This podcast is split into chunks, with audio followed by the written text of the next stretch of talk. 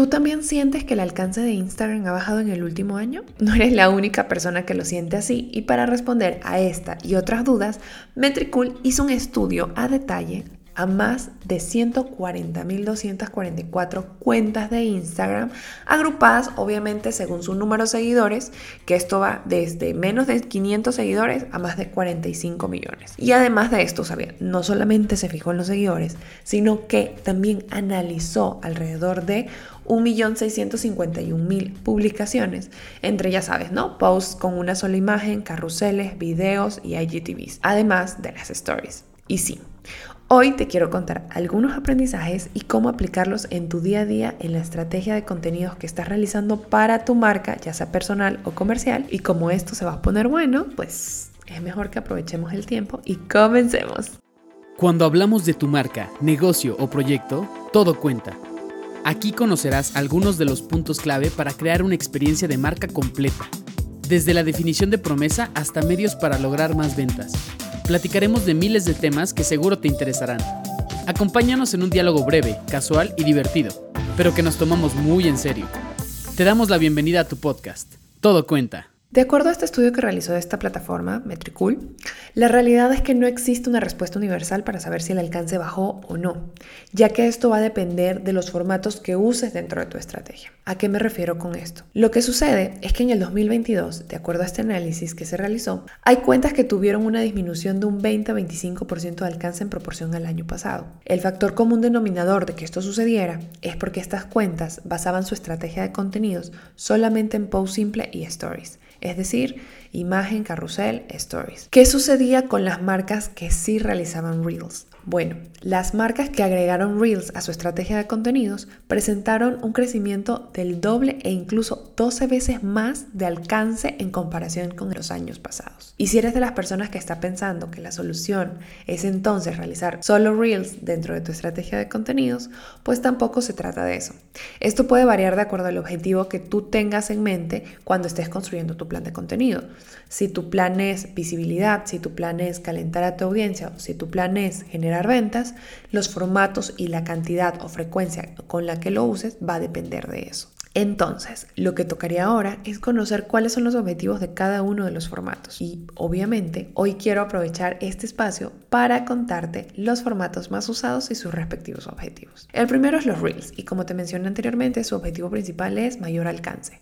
Es decir, te permiten crecer más rápido tu cuenta y llegar a nuevas personas. Luego viene el tema de los carruseles, las imágenes y videos en el feed, que son aquellos que te van a ayudar a generar más interacciones. La elección del formato va a depender del mensaje que quieras comunicar, es decir, si es un mensaje más extenso va a funcionar mejor un carrusel, si no un video, sino una imagen. Luego viene el tema de las stories.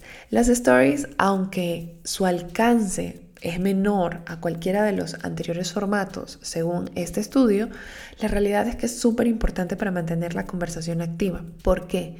Porque cuando tú realizas una frecuencia de publicación y a lo mejor tienes un día menos, o sea, día por medio vas publicando, las stories diarias a ti te permiten poder interactuar con tu público. Además de que tienes stickers interactivos que te permiten conectar con esa audiencia. Entonces, no la descartes. Por eso es la importancia de poder analizar estos estudios desde una perspectiva de emprendedor y no solamente como marqueteros. Y bueno, Además de esto que te acabo de mencionar sobre el alcance y los formatos y sus objetivos, otro de los puntos que analizó Metricool en Instagram es la frecuencia de publicación según el número de seguidores.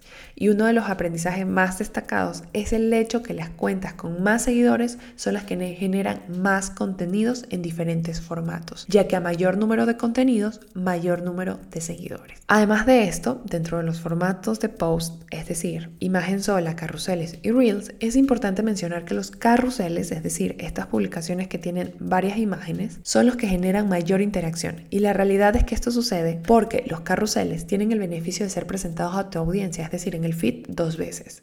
La primera con la portada, es decir, con la primera imagen que tú pones, si la persona se quedó un ratito o simplemente deslizó para abajo, hay una segunda posibilidad porque vuelve a mostrar tu carrusel con la segunda página. Por eso es súper importante que cuando los crees y cuando estés creando este contenido en este formato, consideres que la primera y segunda hoja engancha a tu público para que siga deslizando y consuma todo tu contenido. Y bueno, me podría quedar un montón de tiempo, pero quiero terminar con esta pregunta que normalmente es súper frecuente y que creo que este estudio lo analizó. ¿Cuál es el mejor horario para publicar?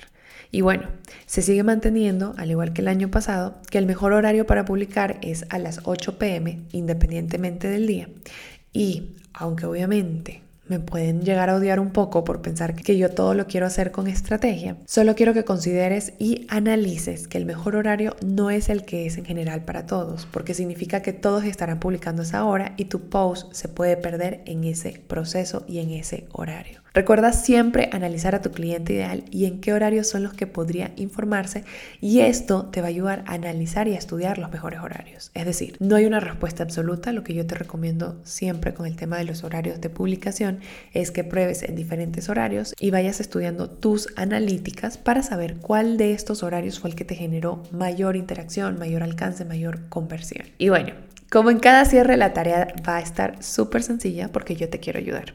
Escríbeme por Instagram como arroba majomv y te compartiré un documento con cinco ideas de contenido que incluya cada uno de los formatos diferentes para que con estas ideas lo apliques a tu marca y analices cuáles son los mejores formatos según los resultados y sí, que también te atrevas a probar los mejores horarios para publicar. Y como te lo mencioné en el episodio anterior, muy pronto estaré lanzando la nueva edición de Instacción, un curso online que buscará, además de enseñarte a crear una estrategia de marca y de contenidos, acompañarte a lanzar tu primera campaña de publicidad a través de Meta Business como todo un profesional.